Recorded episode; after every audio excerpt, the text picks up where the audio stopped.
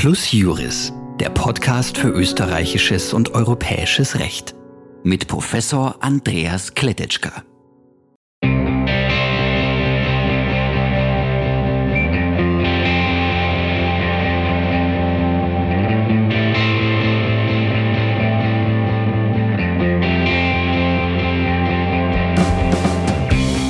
Guten Tag, meine Damen und Herren, zur 14. Folge von Plus Juris. Und es geht schon wieder um Corona. Man könnte Plus Juris bald jetzt auch schon als Corona-Radio bezeichnen.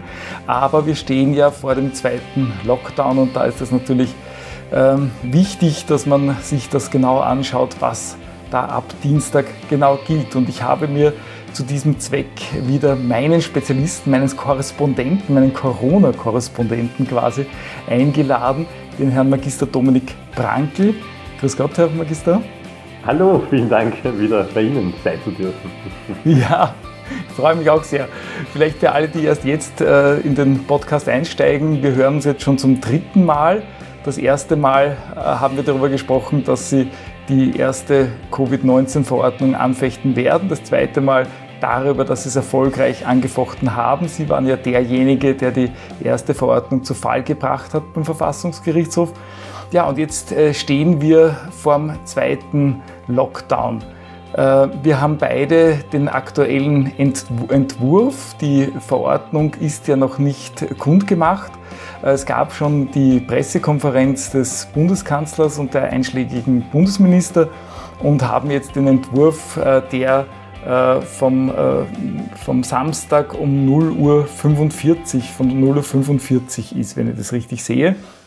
Wir gehen aber davon aus, und das ist unsere Information, dass das tatsächlich jetzt die Verordnung ist, die auch in Kraft treten wird. Äh, ja, wann tritt es in Kraft? Ich habe schon gesagt, ab Dienstag ist es für alle Regelungen ab Dienstag? Ja, also grundsätzlich ja. Ich äh, schaue mir das aber selbst immer noch, ich habe die Verordnung jetzt ja vor mir. Äh, die Verordnung tritt mit 3. November 2020 in Kraft und mit Ablauf des 30. November 2020 außer Kraft. Ja, also ein einheitliches eine einheitliche Regelung mit der Ausnahme äh, für die Ausgangsbeschränkungen, zu denen wir kommen äh, werden, weil die aufgrund der gesetzlichen Grundlage äh, nur für kürzere Zeit verhängt werden darf. Die Ausgangsregelungen, die treten dann vorerst einmal mit 12. November außer Kraft, werden aber, das hat ja der Bundeskanzler auch schon angekündigt in der Pressekonferenz, vermutlich wahrscheinlich sogar zweimal verlängert werden. Genau. Ah, okay. Äh, das hängt mit, dem, mit der gesetzlichen Grundlage und der Befassung des Hauptausschusses des Nationalrates zusammen. Wir können wir mal sagen, also ab Dienstag 0 Uhr gilt das Ganze. Was ist denn da drinnen alles geregelt? Also man muss sagen, es gibt insgesamt jetzt wieder doch äh, sehr äh, ja, starke Verschärfungen. Man reagiert ja auf die zunehmenden Zahlen und, und möchte jetzt wieder ein exponentielles Wachstum unterbinden. Ich glaube, wir haben das ja alle mittlerweile schon äh, zu Genüge mitbekommen, dass irgendwie die Zahlen recht stark äh, im Aufstieg sind und, und äh, man macht jetzt doch relativ rigorose Maßnahmen. Äh, ich glaube, eine der stärksten Regelungen äh, sind jetzt im Paragraphen 2 dieser Verordnung die sogenannte Ausgangsregelung, ja, die eh schon jetzt einige Tage kolportiert worden ist. Genau, das ist ja wirklich neu. Das hatten wir ja noch nicht, obwohl der Herr Innenminister, wenn ich ihn richtig verstanden habe, gesagt hat, das kennen wir eh schon, die Ausgangsregelung, aber die gab es ja noch gar ja, also eine Ausgangsregelung vorher. in dem Sinn, dass nur zu bestimmten Zeiten das Haus nicht verlassen werden darf, also nächtliche Ausgangsbeschränkungen, die gab es so in der Tat bisher nicht. Wir haben ja in der ersten Lockdown-Phase eine Regelung gehabt, die sozusagen für die gesamten, für den gesamten Tag gegolten hat. Ja. Und jetzt gibt es eine Einschränkung auf bestimmte Tageszeiten. Also der Paragraph 2 dieser neuen hm, Verordnung sieht vor, dass man äh, von 20 Uhr bis 6 Uhr morgens äh, den äh, privaten Wohnbereich an sich nicht verlassen darf, beziehungsweise nur zu bestimmten Zwecken äh, verlassen darf. Und das sind jetzt diese, man könnte sagen, diese wohlbekannten fünf Ausnahmen, die es schon im Frühjahr gegeben hat. Äh, einerseits sozusagen zur Abwendung einer Gefahr für Leib, Leben, Eigentum, ja, äh, zur Betreuung und Hilfeleistung von unterstützungsbedürftigen Personen, ähm, zur Deckung der notwendigen Grundbedürfnisse des täglichen Lebens, also zum Einkaufen, wobei das in der Regel nach 20 Uhr ohnehin weniger oft der Fall sein wird, äh, zu beruflichen Zwecken, äh, sofern es erforderlich ist, wenn man so zum Beispiel nicht auf Homeoffice geschickt worden ist, äh, wofür jetzt ausdrücklich appelliert worden ist. Und äh, die fünfte Ziffer, äh, die man ja im Frühjahr weniger, äh, weniger stark kommuniziert hat, die den Aufenthalt im Freien zur körperlichen und physischen Erholung weiterhin ermöglicht. Das bedeutet, die Ziffer 5 ist eigentlich wieder so diese Regelung, die das alles wieder aufweicht, denn in Wahrheit, und ich glaube, das muss man jetzt von Anfang an kommunizieren, äh, ist das Rausgehen immer erlaubt und nicht nur zum Sport machen, sondern man kann immer raus, wenn man den Mindestabstand einhält. Das gilt also jetzt wie im Frühjahr, nur jetzt eingeschränkt sozusagen auf diesen Zeitraum zwischen 20 Uhr und 6 Uhr. Ja, genau. Also die äh, ist ganz interessant, weil die Technik ist ja ganz eine andere. Ähm, in der ersten Verordnung war ja das Betreten öffentlicher Orte beschränkt. Das ist jetzt auch beschränkt, aber mit dieser nächtlichen, nächtlichen Ausgangssperre. Und dann hat man reingeschrieben, naja, äh, im Wesentlichen, wenn man den, den, den, den Abstand einhält. Und jetzt hat man, und da hat man gesagt, ja, man kann ja zum Sport machen und zum Spazieren gehen und so rausgehen und das stand ja nie drinnen. Jetzt haben wir wirklich diese Ziffer 5 und die muss man sich schon auf der Zunge zergehen lassen. Also äh, der Herr Innenminister Nehammer hat ja die fünf Punkte dargestellt und das beginnt recht dramatisch äh, mit der Abwendung einer unmittelbaren Gefahr für Leib, Leben und Eigentum. Und dann ist die Hilfeleistung drin, dann die Deckung der notwendigen Bedürfnisse, berufliche Zwecke. Und dann kommt plötzlich Aufenthalt im Freien zur körperlichen oder psychischen Erholung. Äh, wenn ich jetzt sage, ich muss mir jetzt gerade einmal sehr erholen, bin jetzt psychisch ein bisschen angespannt oder muss, jetzt, äh, muss mich körperlich erholen, dann wie, wie soll denn da äh, ein Verbot wirksam werden? Äh, ist das, überhaupt, äh, ist das überhaupt determiniert genug aus Ihrer Sicht? Ja, also ich glaube, es ist eine Ausnahmeregelung. Insofern glaube ich, hat man mit der Determinierung nicht so ein großes Problem. Man kann sich ja eher die Frage stellen, ob dann überhaupt eine Ausgangsregelung äh, zweckmäßig ist, wenn man ohnehin äh, sie wieder der Gestalt aufweicht. Denn man muss ja sagen, auf der einen Seite hat man ja ohnehin die 1 Meter Abstandsregelung. Wenn man auf der anderen Seite ohnehin wieder alles zulässt, äh, stellt sich ja die Frage, ob die Ausgangsregelung überhaupt irgendeinen Zweck erfüllen kann oder ob es nicht eigentlich eher ein Marketing-Gag ist, um zu sagen, naja, wir machen hier eine Überschrift, Ausgangsregelung. Es wirkt so, als würde man sehr stark einschränken. Tatsächlich ändert sich aber in der Hinsicht nicht viel, denn ich glaube, man muss auch noch auf ein kleines Detail hinweisen. Wir hatten die Ziffer 5 ja auch im Frühjahr schon, auch wenn sie von der Politik nicht so stark kommuniziert worden ist. Äh, es gab aber eine Einschränkung denn man durfte für die Ziffer 5, also zur, zum Aufenthalt im Freien, zur psychischen oder körperlichen Erholung, äh, öffentliche Verkehrsmittel nicht nutzen. Ja? Diese Regelung ist jetzt nicht drinnen. Ja, das heißt, man kann eigentlich auch sich frei mit öffentlichen Verkehrsmitteln zu diesem Zweck äh, äh, frei herumbewegen. In der früheren Fassung dieser neuen Verordnung, in einem Entwurf, war das noch so eine Einschränkung vorgesehen wie im Frühjahr. Die ist jetzt offenbar in dieser letzten Fassung, die uns vorliegt, nochmal rausgeflogen. Insofern muss man schon sagen, dass diese Regelung eigentlich im Ergebnis gar nicht so viel bewirkt und mehr eine Überschrift ist. Genau, aber das ist das, was äh, einen einerseits freut, aber andererseits auch wieder irritiert. Freuen tut es einen, wenn man sich denkt, okay, äh, wenn ich den, äh, den Meter Abstand im Freien einhalte, darf ich eh alles. Aber es irritiert einen, weil das wiederum eine Regelung ist, so kommt es mir vor, die nur den, sozusagen den Schriftgelehrten die Freiheit gibt, nämlich die, die nachlesen können, die sagen, oh, darf ich eh. Für alle anderen wird kommuniziert, ihr dürft zwischen 20 Uhr und 6 Uhr nicht raus. Oder sehen Sie das anders? Genau, nein, so, so, wurde es ja auch kommuniziert, muss man ganz ehrlich sagen. Also man hatte ja mittlerweile schon das Vergnügen, äh, ausnahmsweise die Verordnung einmal vorher zu kennen, weil sie ja offenbar geleakt worden ist, wie man so schön sagt. Äh, insofern war man schon vertraut mit den Formulierungen, die kommen werden. Äh, und dann hat man natürlich jetzt beobachten können, wenn man schon das, dieses äh, Werk gelesen hat, äh, wie eigentlich tatsächlich äh, irreführend kommuniziert wird. Sie haben das schon angesprochen vom Minister Nehammer, der irgendwie theatralisch beginnt mit den ersten Ausnahmen zu beginnen Dingen, wo er sagt, irgendwie Abwendung für Gefahr, für Leib und Leben, ja, und dann wird es im Endeffekt immer, immer weniger arg und dann kommt man schließlich zur Ziffer 5, wo man sagt, naja, eigentlich, äh, wenn einem der Kopf auf die Decke fällt oder so irgendwie, ja, äh, wenn einem die Decke auf den Kopf fällt, äh, und äh, man hat irgendwie auch gemerkt rhetorisch, dass er irgendwie diese Ziffer 5 so ein bisschen abmildern möchte, ja, die möchte man gar nicht so in den Vordergrund heben, äh, das hat man irgendwie schon, schon das Gefühl. Und insofern wirkt schon ein bisschen so, als würde man wieder faktisch hier Einschränkungen haben wollen, äh, die von der, von der Lex Lata hier überhaupt nicht umfasst sind. Ja, also ich glaube, das ist schon wieder, wieder ein, ein, äh, ja, da kommuniziert man eigentlich wieder etwas, was so nicht Rechtsbestand ist. Ja. Ja, ich weiß nicht, wie es Ihnen gegangen ist, aber bei der Pressekonferenz im Fernsehen, ich habe mich fast angeschrien gefühlt vom, vom Herrn Innenminister. ja, tatsächlich. Man hat ein bisschen das Gefühl gehabt, er hat irgendwie äh, so eine, eine, eine Rede auch äh, gegenüber der Polizei gehalten, weil er sich irgendwie sehr stark bei, den, bei der Polizei bedankt hat und irgendwie da fast ein bisschen im Kasernenhofton äh, kommuniziert hat. Äh, man hatte irgendwie das Gefühl, dass irgendwie jeder, der, der mittlerweile sind es ja fünf Politiker, die dort stehen, äh, seine eigene Klientel ein bisschen ansprechen möchte und äh, je nachdem auch den Ton auswählt. Ja, aber er hat auch inhaltlich was gesagt, was ich irgendwie nicht nachvollziehen kann oder mir nur schwer nachvollziehen kann. Er sagt, wenn im Stadtpark ähm, Personen nach 20 Uhr mit Alkohol angetroffen werden, dann werden die angezeigt. So, jetzt bräuchten die ja nur sagen, das brauchen wir zur psychischen Erholung. Genau, genau. Es geht dann natürlich um die Frage, naja, äh, vielleicht meint er da wieder was anderes, nämlich um die Frage, wäre das gegebenenfalls dann eine Veranstaltung, und da gibt es ja Sonderregelungen wieder, wenn eine größere Gruppe sich ansammelt mit dem Zweck, sich zu versammeln, sage ich einmal, ob er dann das meint und, und meint, dass man dann äh, gegebenenfalls einschreiten könnte. Im Grundsatz ist es aber so, wenn man sich jetzt zu zweit mit einem Meter Abstand auf eine Parkbank setzt und dort äh, ein Bier trinkt, äh, sehe ich keinen Grund, warum man so ein Unternehmen äh, auflösen sollte. Ja? Also da gibt es meines Erachtens keine, keine gesetzliche Grundlage dafür.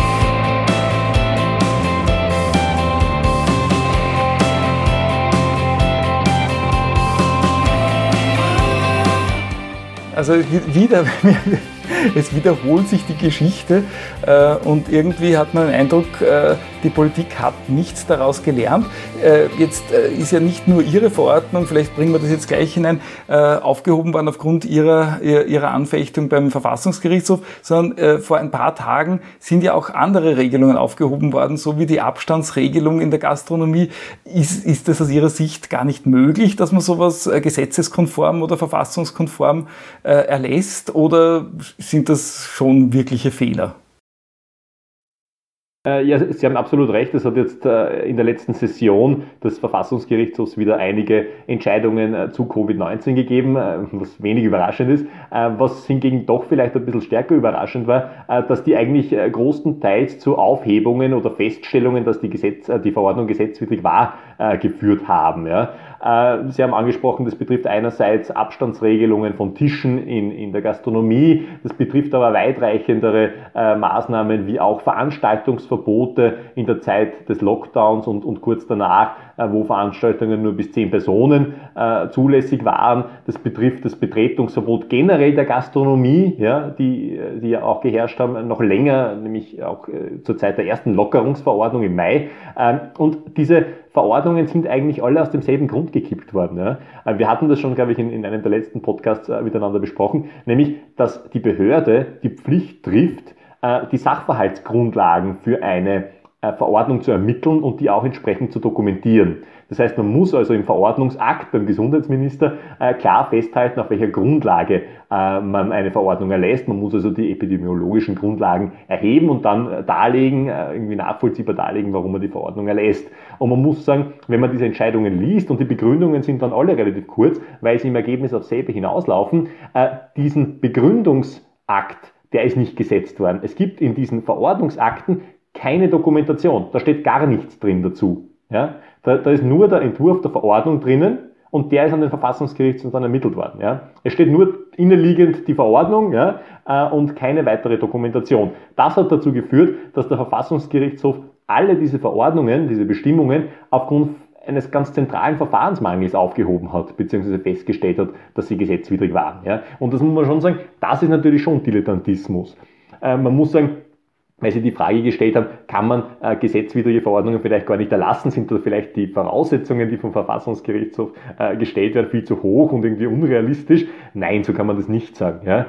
Äh, es ist schon möglich, verhältnismäßige Maßnahmen zu treffen, aber man muss einfach gewisse Grundregeln einhalten, äh, dass man etwas dokumentieren muss, das ist keine neue Rechtsprechung, das gibt schon, äh, schon immer diese Rechtsprechung. Das hat ja auch eine, eine rechtsstaatliche Ausprägung. Denn man muss sagen, wenn man ohnehin schon eher weniger stark determinierte Gesetze hat, dann muss man das auf einer anderen Ebene umso stärker ausgleichen, nämlich auf der Ebene der Verwaltungsbehörde. Und die muss sich eben konkrete Gedanken machen, ob das notwendig ist. Und ob sie sich diese Gedanken gemacht hat, kann man ja nur nachvollziehen, wenn es entsprechend dokumentiert ist.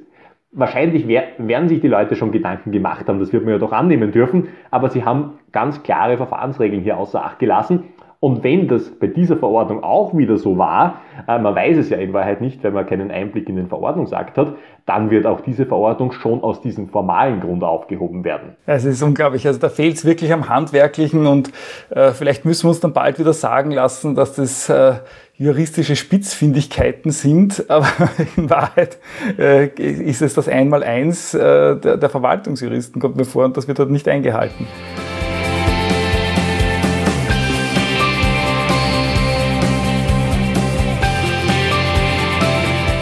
Gut, gehen wir, gehen wir noch in, äh, zu, den, zu den weiteren Bestimmungen. Was, was äh, äh, halten Sie noch für besonders mitteilenswert, was da jetzt neu gekommen ist?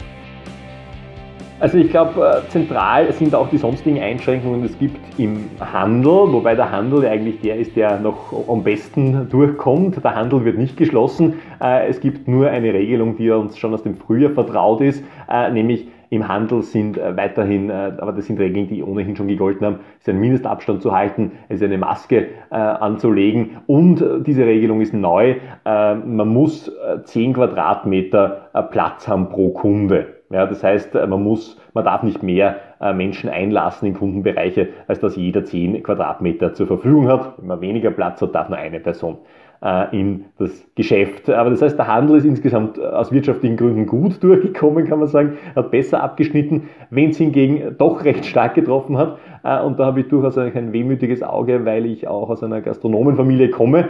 Die Gastronomie hat sehr stark getroffen. Die Gastronomie wird komplett geschlossen, also das Betreten von Gastgewerbebetrieben wird komplett untersagt, mit ganz wenigen Ausnahmen, die in Wahrheit Gastgewerbebetriebe in Krankenanstalten und Alten- und Pflegeheimen betreffen. Sonst wird das komplett äh, zugeriegelt. Äh, was möglich ist, ist Abholservice, aber das war es dann auch schon. Das heißt, die Gastronomie trifft sehr, sehr hart. Insofern wird für die dann auch sich die Frage stellen, ob man da wirklich sich was überlegt hat dabei äh, und das auch entsprechend dokumentiert hat. Ja, gibt es da eigentlich eine Gibt es eine Evidenz? Äh, hat sich schon jemand, jetzt sage ich es ganz äh, brutal, in einem normalen Restaurant angesteckt? Weil wir kennen die, die, die Dinge aus Clubs und, und aus privaten Feiern, wo man halt eng zusammen ist, wo man alkoholisiert ist, wo man sich auch ins Ohr schreit oder sonst wo ähm, hinschreit so quasi oder gemeinsam singt. Aber gibt es denn Fälle, die dokumentiert sind, dass in einem Restaurant, wo doch eh alles, glaube ich, im Wesentlichen eingehalten wurde, sich überhaupt jemand angesteckt hat?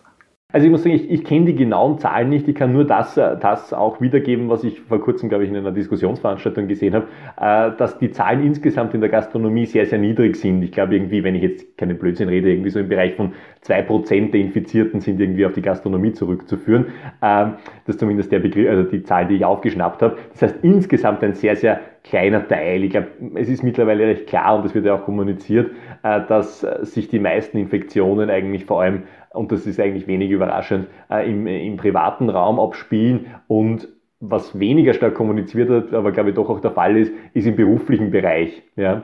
Äh, da schaut man vielleicht weniger stark hin, weil das die Wirtschaft betrifft, aber das ist natürlich genauso ein Bereich äh, und das ist, glaube ich, auch wenig überraschend. Dort, wo Leute eben äh, länger, über längere Zeit stärker beisammen sind, dort ist das Risiko höher. Ja. Also insofern überrascht das auch nicht. Beim, ich glaube, bei, bei Lokalen ist es schon so, dass man äh, nicht so eng aufeinander sitzt, dass sich das trotzdem, wenn man jetzt von normalen Speiselokalen äh, spricht und quasi nicht von, von, äh, von Lokalen, wo man an der Bar steht oder wo man tanzt, das ist ja ohnehin undenkbar und verboten gewesen schon in der, in der letzten Zeit. Das hat sich ja, ja keine Verschärfung gegeben. Ähm, ich glaube, man muss schon, schon so die Frage stellen, ob das insgesamt evidenzbasiert ist. Und das ist ja in Wahrheit dann auch die Frage, ob die Verhältnismäßigkeit passt. Vielleicht äh, darf ich dann Vielleicht darf ich da noch eines, eines anfügen, weil ein, ein, ein, Kollege von Ihnen von der Universität Salzburg, der Professor Kneis, ja vor kurzem auch einen Artikel im Falter geschrieben hat, einen, einen Gastkommentar, wo er ja auch genau die Verhältnismäßigkeit der Maßnahmen äh, in Frage gestellt hat. Äh, wenn man nämlich Leute jetzt dadurch, dass sie nicht mehr in, in Lokale gehen dürfen, äh, stärker in den privaten Raum drängt, ja, äh, wo bekanntermaßen das Infektionsrisiko größer ist, ja, ob das nicht dazu führt, dass man gerade durch diesen Akt eigentlich ähm, das Infektionsgeschehen befeuert, verkürzt gesagt. Äh, er hat dann die Schlussfolgerung gezogen, dass man eigentlich im privaten Raum auch Regelungen erlassen müsste und den Kontakt einschränken müsste. Ähm, aber ich glaube, das ist auch eine gewisse Überlegung, die da eine Rolle spielt, ob man nicht in Wahrheit genau Einschränkungen in dem Bereich schafft, die dann dazu führen, dass sich das Infektionsrisiko im privaten Bereich zusätzlich erhöht. Jetzt könnte man halt sagen, dem privaten Bereich ist man elegant zu Leibe gerückt, indem man diese nächtliche Ausgangssperre verhängt hat, äh, weil äh, im privaten Bereich, da geht man ja dann wieder nach Hause, das wird sich irgendwann zwischen 20 Uhr und, und 6 Uhr in der Früh abspielen und da, da, da, da schiebt man den ganzen Riegel vor, oder sehe ich das falsch? Ja, man muss ja grundsätzlich sagen, an sich ist der private Raum ja eigentlich komplett ausgenommen. Also der private Wohnraum, sage ich jetzt einmal, das ist die, die Bezeichnung im Gesetz schon. Äh, das heißt, an sich darf es da auch keine Regelung geben. Es dürfte an sich rein verfassungsrechtlich gesehen schon auch Regelungen geben, die den privaten Wohnbereich betreffen, aber das kann natürlich nur auf gesetzlicher Grundlage erfolgen und die hat man nicht geschaffen mit dem neuen Covid-Maßnahmengesetz. Gehen wir ganz kurz, weil, weil Sie haben mich ja darauf hingewiesen, dass in der letzten Fassung jetzt tatsächlich in Paragraph 3 13 Ziffer 3 da was äh, zu den Garagen und, und, und, und zu den Festen in irgendwelchen Scheunen drin steht. Und das ist ja auch der private Bereich. Den hat man jetzt da auch erfasst. Ist das eigentlich äh, gesetzeskonform? Genau, also Sie sprechen den Paragraph 13 an, der umfassend Veranstaltungen definiert. Also Veranstaltung ist eigentlich jegliches Zusammentreffen, könnte man sagen, nach dieser umfassenden Definition, nicht nur kommerzielle Veranstaltungen. Äh, und Sie haben recht, dass da im Absatz 3 Ziffer 3 äh, vorgesehen ist, dass das Veranstaltungsverbot zwar grundsätzlich nicht für den privaten Wohnbereich gilt, weil Regelungen auf diesen Bereich nicht bezogen werden dürfen. Ausgenommen davon sind aber wieder Orte, äh, die nicht der Stillung eines unmittelbaren Wohnbedürfnisses dienen, wie insbesondere Garagen, Gärten, Schuppen und Scheunen. Also es hat ja vor kurzem diese Diskussion gegeben, die glaube ich vom vom, äh, Salz, äh, vom, vom, vom steirischen Landeshauptmann Schützenhöfer angestoßen worden ist, dass man den auch äh, Regelungen im privaten Bereich treffen solle. Äh, ich glaube, damit hat man das versucht. Ja. Äh, das ich glaube, Oberösterreich ist, hat, ist er da sogar vorgeprescht, genau. hat er, glaube ich, vorher schon diese Verordnung Genau, genau. Es waren Stetzer und Schützenhöfer, glaube ich. Ja, die beiden, die beiden waren es. Ähm, das Problem dahinter ist nur, äh, dass es dafür meines Erachtens keine äh, gesetzliche Grundlage gibt. Also das würde ja bedeuten, dass man auch im privaten Bereich, äh, in, den Garagen, Gärten, Schuppen, keine Veranstaltungen machen darf. Diese Regelung ist meines Erachtens aber vom Gesetz nicht gedeckt. Ja? denn der private Wohnbereich ist definiert im 1 Absatz 3 Covid-Maßnahmengesetz, nach dem neuen Gesetz. Äh, und wenn man sich die Materialien dazu anschaut, also insbesondere die Begründung des Initiativantrages, sieht man, dass man eine konkrete Vorstellung davon hatte, was denn der private Wohnbereich ist. Und der sollte umfassend verstanden werden. Und in der Begründung steht dann auch eben dabei, dass eben auch solche privaten äh, Bereiche wie Kellerabteile, Garagen etc., äh, Gärten und Wohnmobile ebenfalls von diesem privaten Wohnbereich umfasst sind. Ja? Das heißt, das wir heißt, haben schon eine, wieder eine recht klare Gesetzwidrigkeit in der Verordnung, oder? Ja, also das, das sehe ich äh, klar so. Aus den Materialien ergibt sich ganz klar die Absicht des Gesetzgebers, diesen privaten Wohnbereich weit zu verstehen, auch diese Bereiche zu erfassen. Insofern erscheint es mir doch recht klar, dass diese Regelung, dieses Veranstaltungsverbot für diese privaten Bereiche ähm, gesetzeswidrig sein wird. Das heißt, äh, fechten Sie die Verordnung wieder an? Also ich spiele momentan schon relativ stark mit dem Gedanken, hier wieder, wieder einzuschreiten und wieder einige Bestimmungen äh, dieser Verordnung genauer ins Visier zu nehmen. Und ich kann mir das durchaus vorstellen, dass ich in den nächsten Tagen wieder aktiv werde. Ja.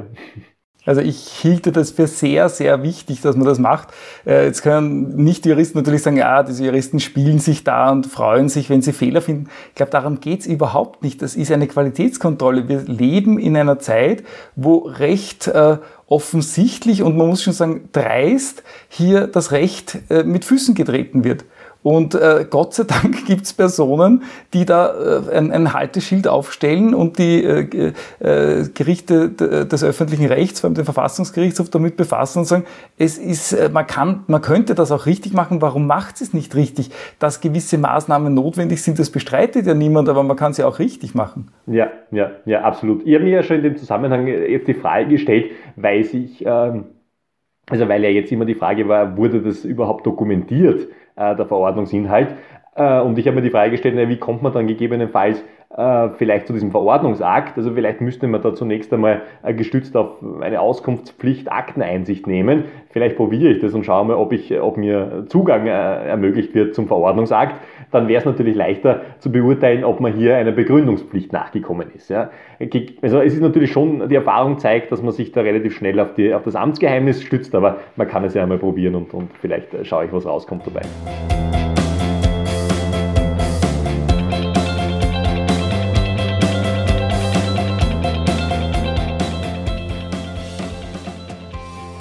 Gut, gehen wir vielleicht jetzt zum Sport. Äh, beim Sport ist es ja aus meiner Sicht ein bisschen liberaler gestaltet, als äh, es schon war, weil ähm, äh, nur ein Sport, äh, der im Freien ausgeübt wird und sagen, mit Körperkontakt verbunden ist, verboten ist und alle anderen Sportstätten dürfen betreten werden, ähm, wenn eben nach, äh, bei dessen sportspezifischer Ausübung es nicht zu einem Körperkontakt kommt. In geschlossenen Räumlichkeiten darf man sich nur so weit aufhalten, soweit das halt notwendig ist. Und für den Spitzensport gibt es dann wieder eine eigene Regelung. Die scheint mir jetzt schon ein bisschen angemessener zu sein als die ursprüngliche, oder sehen Sie das anders?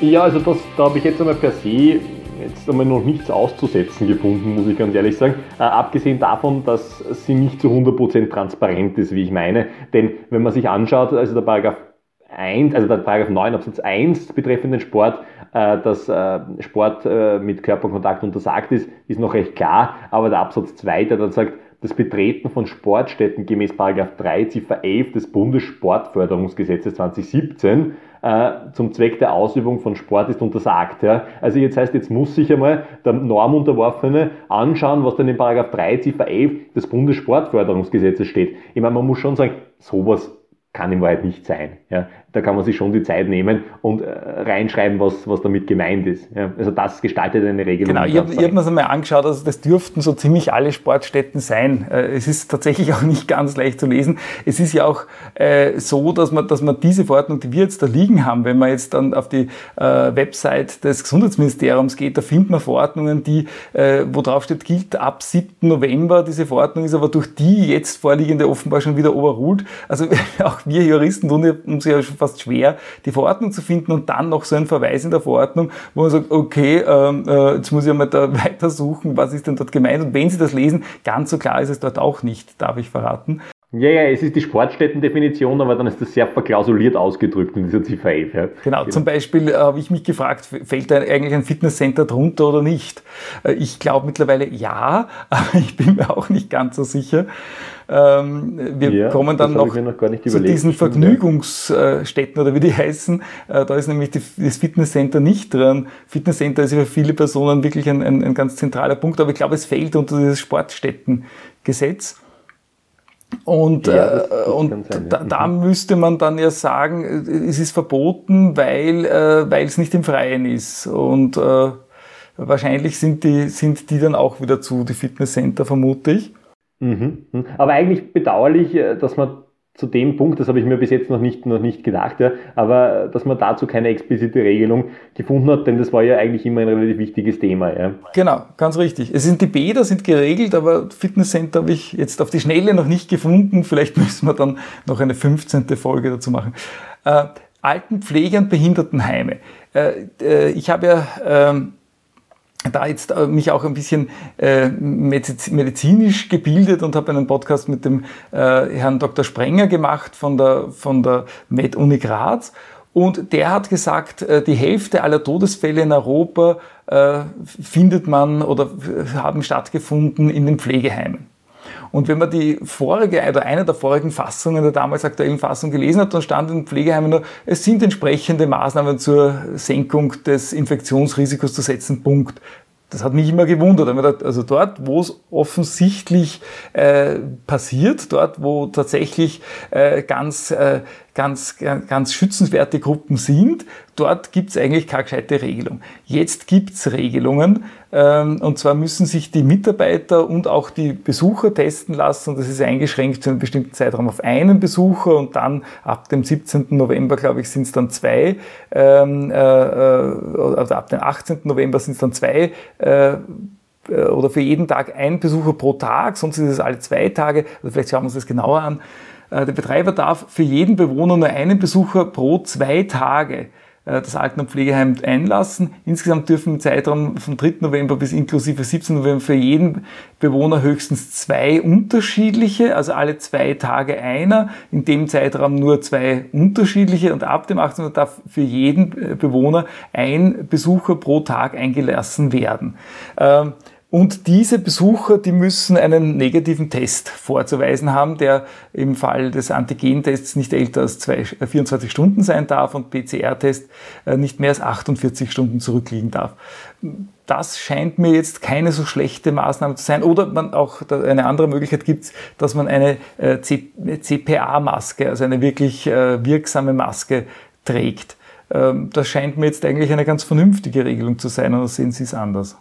Ja, doch, das glaube ich, glaube ich doch auch. Sie haben richtig gesagt, man hat das eigentlich in den, in den Vorverordnungen äh, immer diese Verantwortung eigentlich den Betreibern umgeheizt. Und man sagen, man hat gesagt, quasi trefft geeignete äh, Maßnahmen und macht Covid-Konzepte, wie man das eigentlich in allen Bereichen mittlerweile gemacht hat, ja, die Verantwortung abzuschieben. Jetzt hat man sich schon stärker damit auseinandergesetzt. Ich glaube, über Detailregelungen kann man immer streiten, aber insgesamt ist es wohl, wohl sachgerecht, das so zu machen. Ob man jetzt sagt, naja, einer pro Tag oder, oder einer alle zwei Tage, das sind dann in Wahrheit ja Detailfragen, äh, wo man jetzt nicht unbedingt sagen kann, naja, das ist jetzt total äh, schrecklich, sondern äh, da hat man sich halt stärker was äh, dabei gedacht und ist da, glaube ich, schon der Verantwortung für diese besonders verletzlichen Personengruppen, dem ist man nachgekommen. Man hat auch eine sehr interessante Generalklausel dann auch eingefügt, äh, nämlich ähm, die in Altenpflege äh, und Behindertenheimen vorgesehenen Maßnahmen dürfen nicht unverhältnismäßig sein oder zu unzumutbaren Härtefällen führen. Ja, ich glaube, das soll so diese Generalklausel sein, dass man sagt, naja, es soll schon diesen Interessenausgleich geben zwischen sozialen Kontakt auch für die äh, Bewohner äh, und zwischen Gesundheitsschutz. Ja? Weil es hat ja auch, und das habe ich auch äh, gehört dann anlässlich der, der, Anfechtung dann, dass sich einige an mich gewandt haben, auch die äh, in so betreuten Wohneinheiten gelebt haben, äh, dass sie schon sehr rigorosen Maßnahmen ausgesetzt worden sind und dass da eben als Ergebnis, dass man das, die Verantwortung abgewälzt hat auf die Betreiber, dass die teilweise auch überschießend reagiert haben ja, und zum Beispiel jeglichen Kontakt eingeschränkt haben. Insofern ist das jetzt ein wesentlich besserer Handlungsfaden für die Betreiber. Ja, aber irgendwie kommt mir so vor, wie ähm, im Zweifel verhalte man sich richtig. äh, ich glaube, es ist von Karl Kraus, weil im Grund sagt das ja nur, es soll nicht umfallen, aber die, die Frage ist ja gerade, welche Maßnahmen äh, sind hier zu setzen? Und da hätte man sich doch vom Verordnungsgeber erwarten können, dass er sagt, so, ich treffe für dich, für dich diese Entscheidung. Aus meiner Sicht sind diese Maßnahmen verhältnismäßig und äh, alle darüber hinausgehenden unverhältnismäßig. Ja, das stimmt, das stimmt. Insofern haben Sie natürlich recht, aber ich glaube, dass äh, dieser Absatz schon in der vorigen Fassung drin war, die erst vor kurzem eigentlich äh, veröffentlicht worden ist. Und äh, diese Detailregelungen sind jetzt im Nachhinein dazugekommen, glaube ich, historisch gesehen. Genau. Aber Sie haben natürlich recht, eigentlich bräuchte man diese Bestimmung nicht, wenn man an sich eh schon regelt, äh, was man als verhältnismäßig betrachtet und was nicht. Also das heißt, wenn man sehr determinierte Regelungen trifft, könnte man sich das eigentlich sparen. Äh, dann hat es insofern eher deklarativen Charakter, ja, das stimmt. Was mir halt auch nicht gefällt, ist diese, diese äh, ganz detaillierte, ich habe mir es ja nicht einmal gemerkt, wie viele Personen in welchem Zeitraum und in welchen Zeitabständen. Also das wird zu unglaublicher Verwirrung führen, weil äh, vor dem Pflegeheim äh, stehen dann zwei Personen und sagen, wir wollen gerne unsere Oma besuchen oder das dürfen jetzt nicht oder wenn sie heute reingehen, äh, dann äh, darf niemand anderer mehr rein, weil wir haben in dem Zeitraum sind sie jetzt schon die zwei zweite Person. Das heißt, ihre ja. Schwester darf mhm. nicht mehr rein. Also das ist schon mhm. ein bisschen äh, sehr komplex und sehr kompliziert und wird wahrscheinlich äh, jetzt sich nicht so ähm, herumsprechen, dass da jeder weiß, wie es jetzt wirklich ist. Ja, ja, also das, das ist sicher ein Problem, dass es teilweise recht komplex wird. Ja.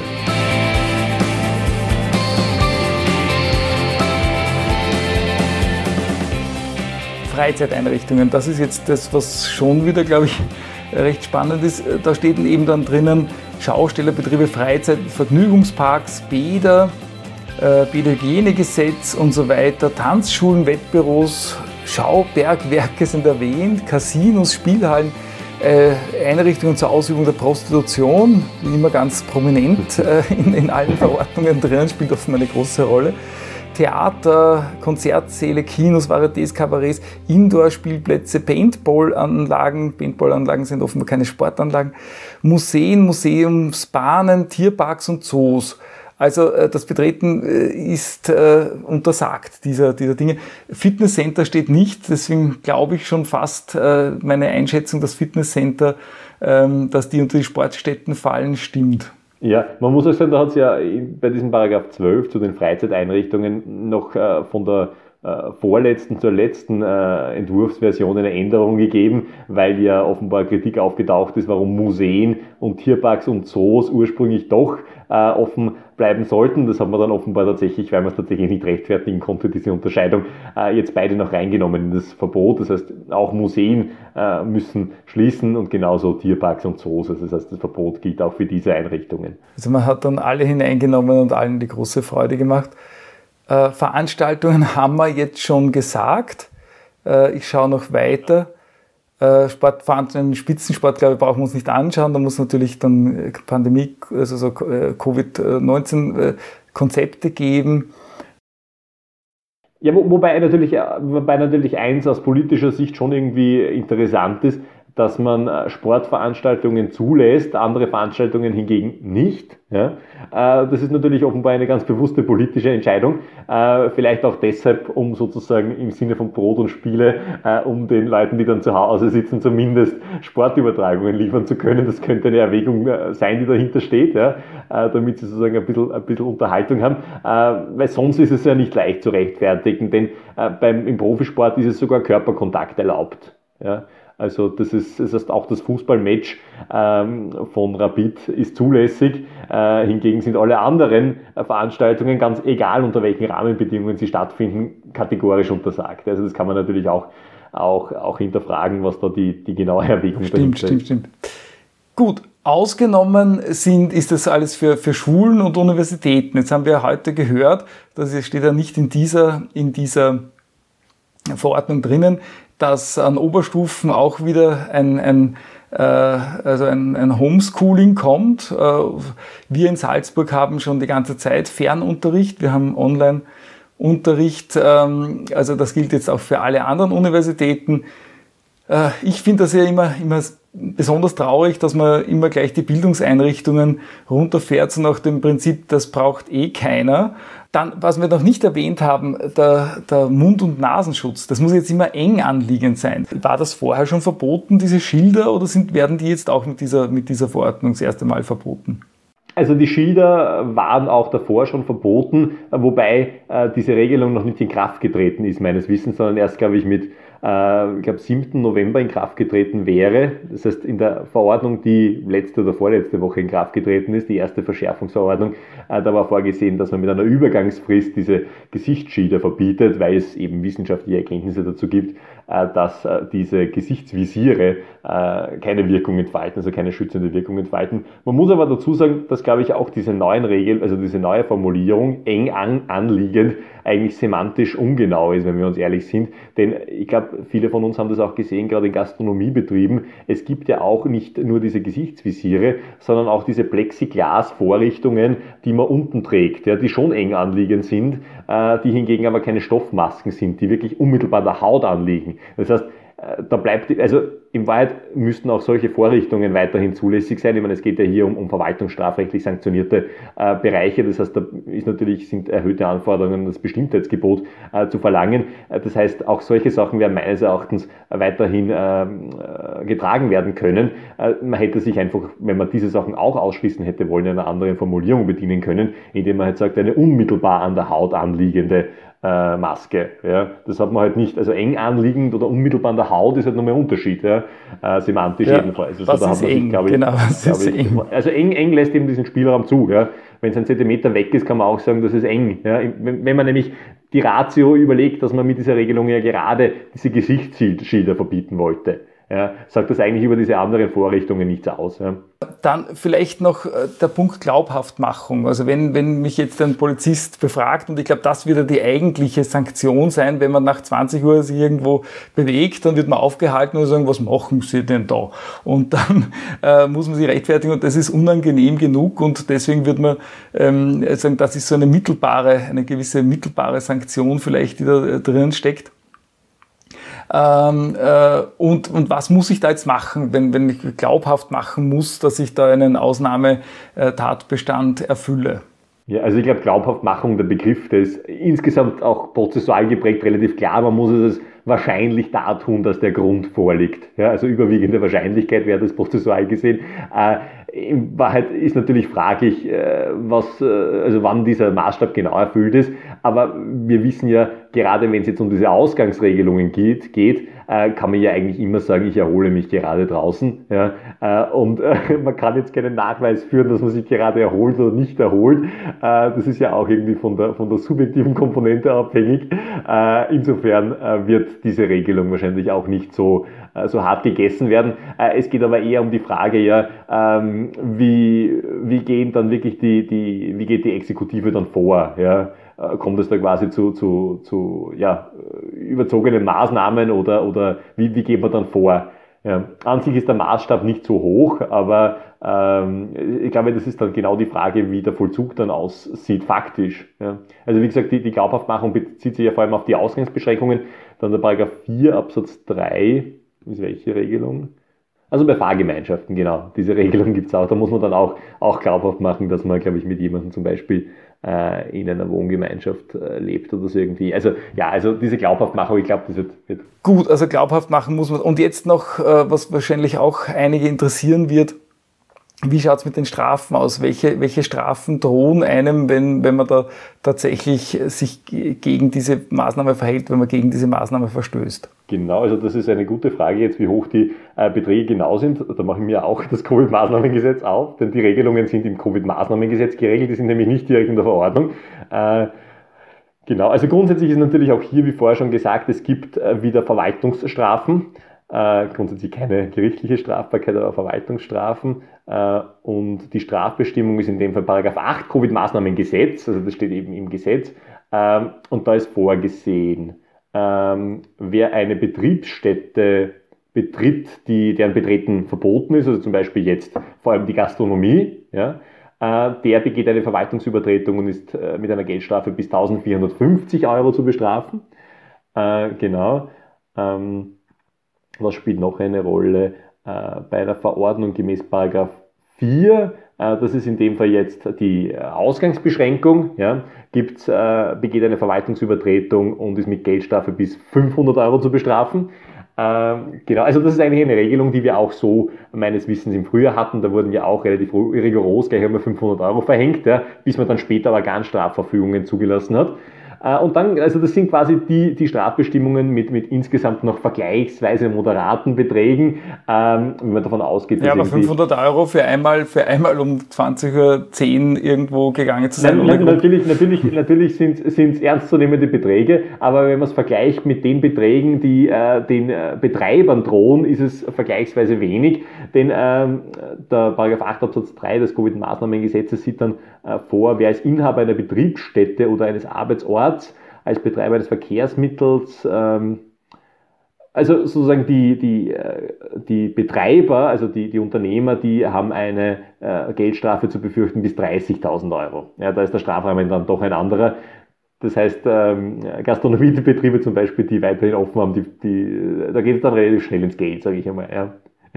Ja gut, es ist ja wirklich zu, zu, zu, zu, darauf zu warten, ob die Gastronomie sich das gefallen lässt oder ob die nicht äh, doch äh, jetzt zum Verfassungsgerichtshof gehen. Ja, die Frage ist ja auch in dem Zusammenhang ähm, ja auch die Frage äh, des, des Amtshaftungsthemas. Ja, das stellt sich ja in dem Zusammenhang ja auch, vor allem wenn wir nämlich davon ausgehen, äh, jetzt die, diese letzten Verordnungen, die gekippt worden sind, die sind ja alle gekippt worden aufgrund von Fehlern des Gesundheitsministers. Das spielt ja amtshaftungsrechtlich eine wesentliche Rolle, weil es ja immer um die Frage geht, ist äh, ein, ein fehlerhaftes Verhalten des Staates der Vollziehung zuzurechnen, also in dem Fall dem Minister, oder ist es dem Gesetzgeber zuzurechnen. Äh, und vor dem Hintergrund äh, ist es relevant, dass das immer Fehler des Gesetzes, äh, des, des, des, des, der Verwaltungsbehörde waren. Das heißt, Amtshaftungsansprüche sind hier denkbar. Ja?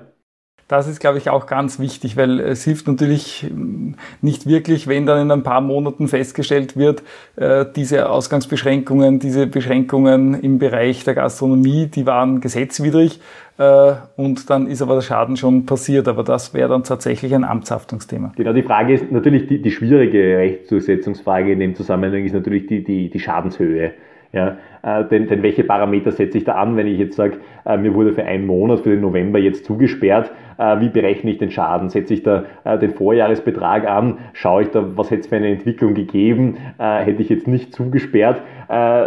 Man muss halt da schauen, ob es da auch mit, gegebenenfalls mit 273 ZBO, also einer Regelung, die eigentlich äh, quasi bei, bei Schwierigkeiten äh, die, die Höhe des Schadens betrifft, ob man da irgendwie äh, diese Bestimmung fruchtbar machen kann, äh, wäre wahrscheinlich schon ein Anwendungsfall dieser Bestimmung, genau. Glaube ich auch, glaube ich auch.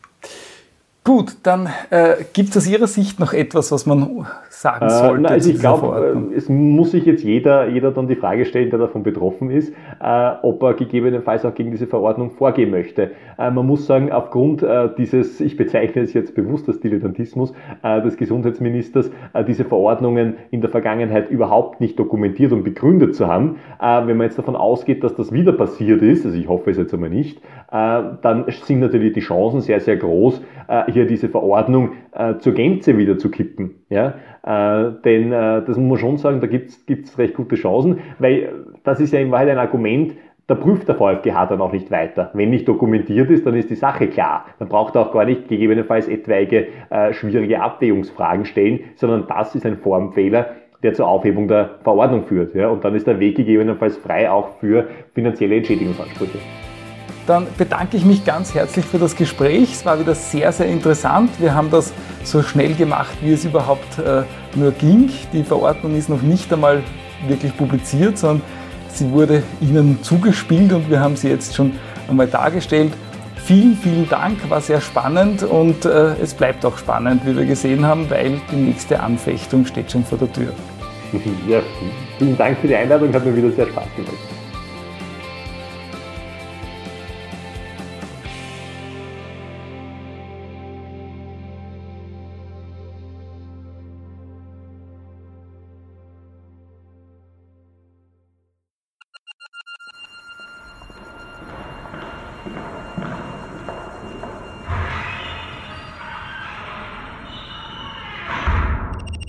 Plus Juris, der Podcast für österreichisches und europäisches Recht mit Professor Andreas Kletetschka.